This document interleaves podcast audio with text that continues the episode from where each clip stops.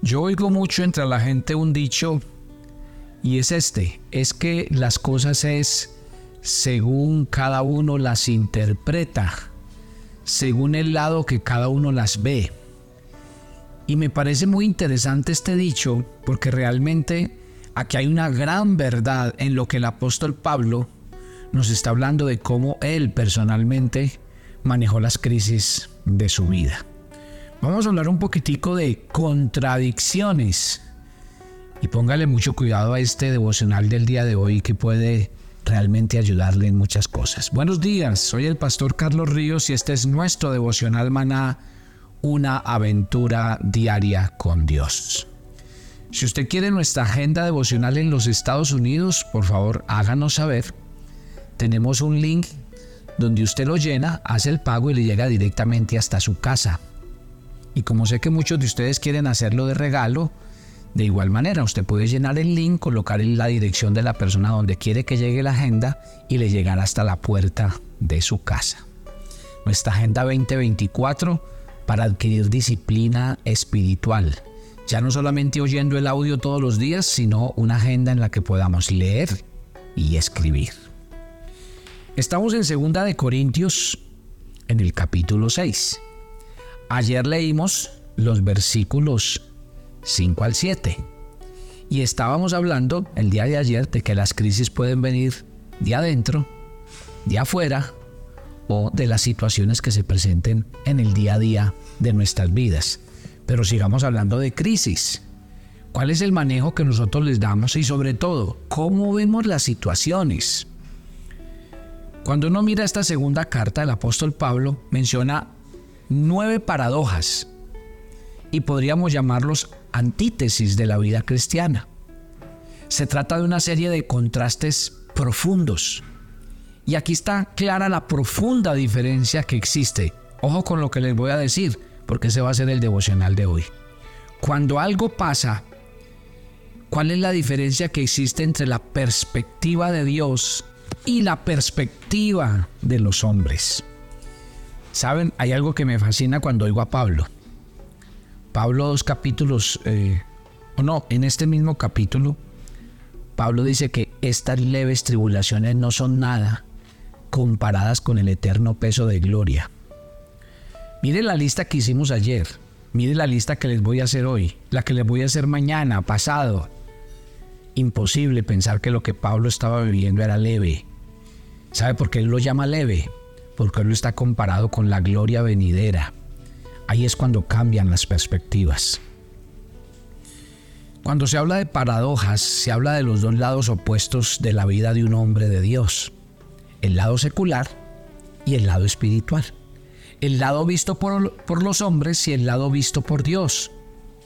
Y en este pasaje que vamos a leer en los versículos, recuerden que estoy leyendo segunda de Corintios 6 y hoy voy a leer del 8 al 10. En los pasajes vamos a encontrar cómo Dios evaluó el ministerio de Pablo y la manera por lo cual sus críticos lo evaluaron a él. ¿Saben una cosa? Los verdaderos discípulos del Señor experimentan tanto la cima de la montaña como también los valles más profundos. Los hijos de Dios oscilamos entre la honra y la deshonra, entre la infamia y la buena fama, entre la vida y la muerte. Y por eso esta mañana, en este devocional, vamos a considerar estas paradojas. Primero, Pablo dice, por honra y por deshonra. A los ojos del mundo, Pablo era un hombre despojado de toda honra era considerado la basura del mundo, la escoria de todos. Así lo dice 1 Corintios 4:13. Pero ante los ojos de Dios era muy honrado. Esta palabra en el griego significa pérdida de los derechos de ciudadano, privación de los derechos civiles. Y déjeme le digo algo, aunque Pablo hubiera perdido todos los derechos como ciudadano del mundo, había recibido el mayor de todas las honras, él era ciudadano del reino de Dios. Cayó como mártir en la tierra, decapitado en un patíbulo, pero se levantó como príncipe en el cielo. Así lo dice segunda de Timoteo 4 del 6 al 8, cuando Pablo está haciendo la despedida de su vida y dice, me espera una corona, me espera un premio, porque he corrido la, la, la carrera y he peleado la batalla. Tengan mucho cuidado. El mundo aquí en la tierra, ¿sabe qué les va a ofrecer? Honra, gloria, fama, prestigio. Les va a ofrecer un status quo, pertenecer a un club social o a un estrato social. Pero también cuando llegue al cielo, tenga en cuenta eso. No vale de nada. Eso es lo más efímero, temporal, pasajero que puede existir. Lo más triste que yo veo todos los días en mi diario caminar como cristiano es eso. Ver a los cristianos corriendo por los objetivos de este mundo. Ver a los cristianos queriendo alcanzar la gloria de este mundo. Ver a los cristianos entretenidos, distraídos, sin tiempo para Dios, para las escrituras, para la iglesia, porque tienen demasiado afán de cumplir los requisitos de este mundo. Ay, mi querida familia, no corran como a la aventura, no le den golpes al aire. Si para algo tenemos que vivir es para la gloria de Dios y para lo eterno. No se deje engañar. Mire realmente dónde están sus intereses. Pablo decía, honra y deshonra. Sí. El día que yo como pastor me muera y me vaya a la presencia de Dios, ningún periódico va a hablar de mí ni va a poner una foto. Sí que menos una, una revista de farándula. En el mundo nadie me va a dar crédito porque no tuve ni fama, ni riqueza, ni poder. Pero cuando yo llegue al cielo, voy a llegar a mi verdadera casa y voy a llegar al lugar donde están los verdaderos premios y galardones. ¿Sabe cuál es la característica de los galardones que se reciben en el cielo? No se corroen, no se corrompen, no se envejecen. Son coronas eternas. Todo lo que se hace en la tierra, el día que usted se muera, no lo van a enterrar con ellas. Y si algo deja, todo se va a corromper, todo se va a dañar, todo se va a perder. Por eso mire claramente, honra y deshonra, decía Pablo. La siguiente frase, Pablo habló de infamia y buena fama. Claro, los opositores de Pablo lo que criticaban cada una de sus acciones, sus palabras con un odio consumado. Y además de esto, Pablo sufría infamia de sus propios hijos en la fe, porque así lo cuenta en, nuestras, en sus cartas. Aunque Pablo y su ministerio obtuvieron el reconocimiento de muchos creyentes que le daban el crédito de su amor, de su entrega, de sus palabras, otros lo deshonraban y hablaban mal detrás de él. Si quiere lea segunda de Corintios 10, versículo 10, primera de Corintios capítulo 4, versículos 10 al 13. Sin embargo, a pesar de ser difamado en la tierra, recibió ciertamente buena fama en el cielo. La Biblia dice que usted y yo no podemos vivir para agradar a los hombres. Y sobre todo, te voy a dar un dato. Cuando uno como pastor dice la verdad, enseña la verdad y se mantiene firme en la verdad, realmente a veces no tiene muchos amigos, ni mucha gente que lo quiera. Porque a nadie le gusta la confrontación, a nadie le gusta que le llamen la atención, a nadie le gusta que sean sinceros con él. Y los que predicamos la Biblia no podemos salirnos de ahí. Y por eso a veces en vez de tener fama y honra, lo que tenemos es gente que sencillamente no nos quiere, porque creen que somos fanáticos, exagerados, intensos, que realmente lo que predicamos es bueno, pero no hay que ponerle tanta atención, ni ponerle tanta tiza. Es bueno lo que enseñan, pero es exagerado. No hay que ser tantas cosas para Cristo. Dios no necesita nada de nosotros. Esas son las expresiones que he oído todo el tiempo. La tercera expresión de Pablo. Estoy leyendo segunda de Corintios en el capítulo 6 y estoy leyendo desde los versículos 8 hasta el 10. Pablo habló de una tercera, eh, eh, de un tercer contraste o de una tercera contradicción. Engañador siendo verdadero. Claro, los críticos de Pablo lo consideraban un charlatán ambulante, un opositor, un impostor, no, no opositor, impostor para ellos. Pablo no era un auténtico apóstol. ¿Y por qué lo digo? Porque para ser apóstol había un requisito que era fundamental, y era haber estado con Cristo. Obviamente los que leemos la Biblia sabemos que Pablo tuvo un encuentro con Cristo. Y la Biblia, cuando habla de las credenciales de Pablo como apóstol, pues es simplemente leer lo que estamos leyendo. Esas son sus credenciales. No tenía que mostrar otras más. Pero la gente se pegaba de eso, de que él no era un verdadero apóstol. Y entonces todo el tiempo estaban poniendo en duda su vida, su conducta, su ministerio. Mire, lo que Pablo hacía era irreprensible. Pero claro, a pesar de que era irreprensible, venían acusaciones de todos sus enemigos. Pero ¿sabe qué hacía Pablo? Caminaba con conciencia limpia delante de Dios y delante de los hombres, porque estaba convencido de que su mensaje no, era, no salía de él. Y le doy un dato, se lo hago yo como comentario. Bíblicamente, desde los hombres que nos narra la Biblia, pocos como Pablo, pero muchos por simplemente molestarle la vida dudaban de su apostolado y creían que su apostolado era falso. Siguiente contraste, desconocido, sin embargo bien conocido. ¿Cómo me encanta esa, e, esa expresión? Sí, como les decía ahorita, muchos de los que somos pastores y predicamos la Biblia y hablamos de la verdad de Dios, para el mundo somos personas desconocidas. Nadie sabe de nosotros. Muy pocos conocen de nuestra reputación, de lo que hacemos. Pero Pablo decía, ¿qué me importa? Que el mundo, que los gobernantes, que las, los medios de comunicación sepan quién soy yo. Para ellos soy desconocido, sin embargo, soy bien conocido. Miren, los judíos que lo calumniaban decían que Pablo era un don nadie, que tenía falta de autoridad apostólica, que no podía designar a nadie según la voluntad que Dios había colocado en su corazón. Pero cuando usted le preguntaba a los hijos en la fe de Pablo, wow, Pablo no solamente era muy conocido para sus discípulos, era amado.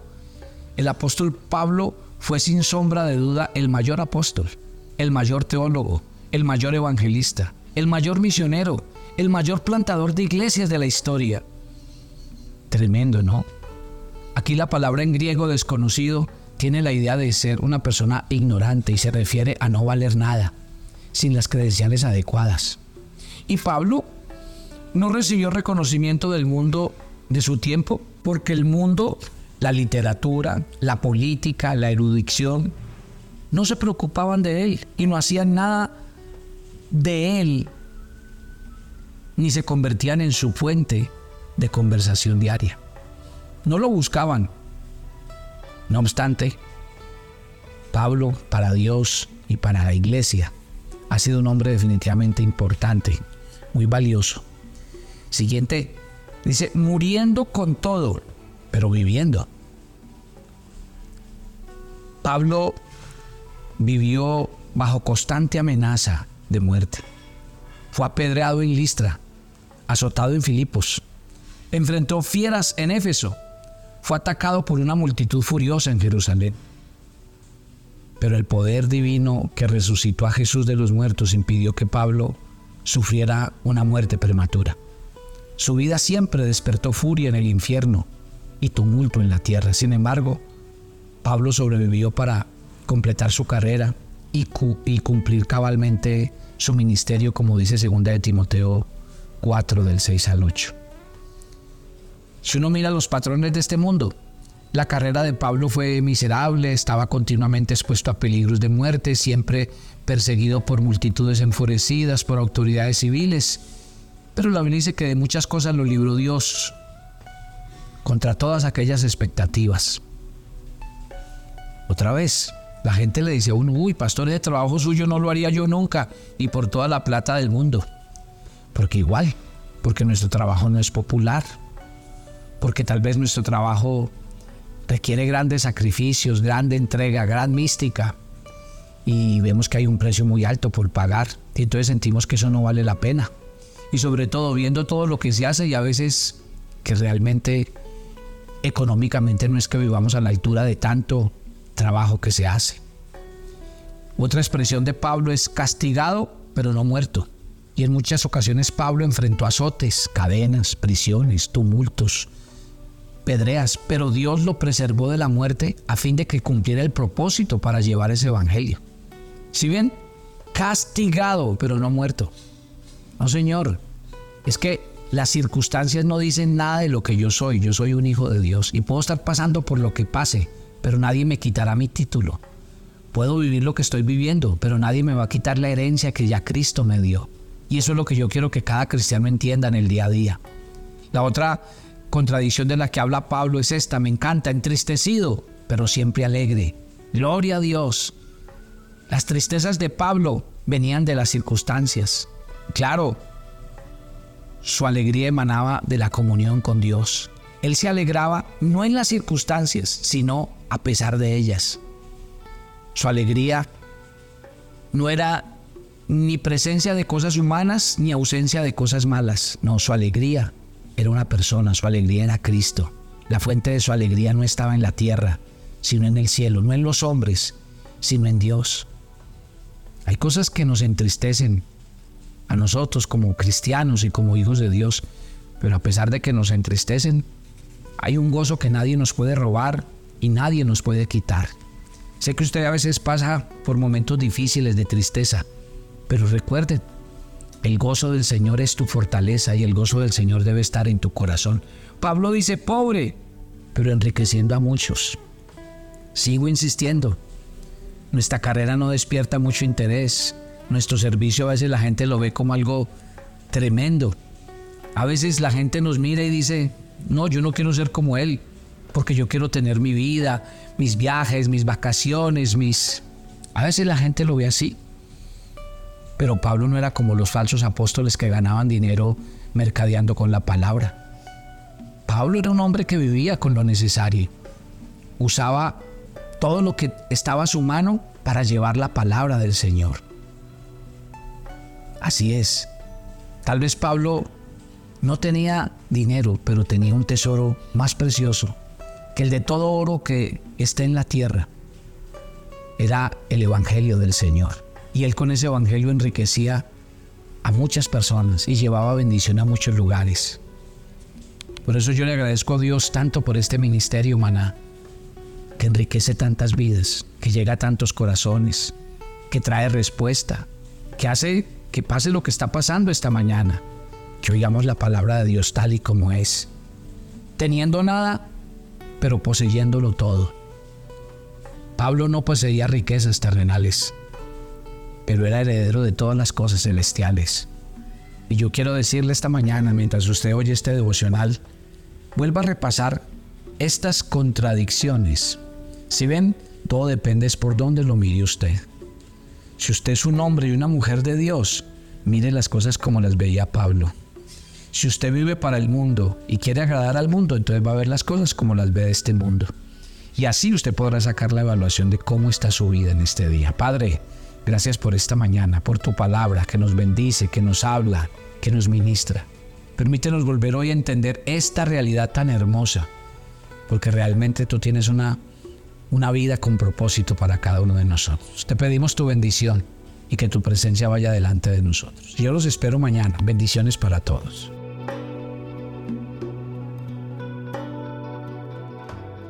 Toma tu agenda devocional, maná.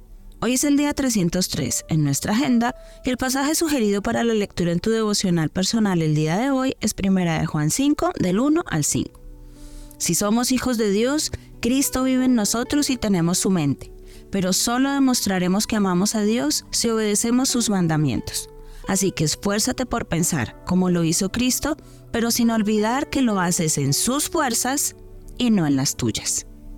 Te invitamos ahora a que respondas las preguntas que encuentras en tu agenda que te llevarán a conocer cada vez más a Dios y crecer en tu vida espiritual. Y para confirmar tus respuestas, visita nuestra cuenta de Facebook Devocional Maná o nuestra página web devocionalmaná.com.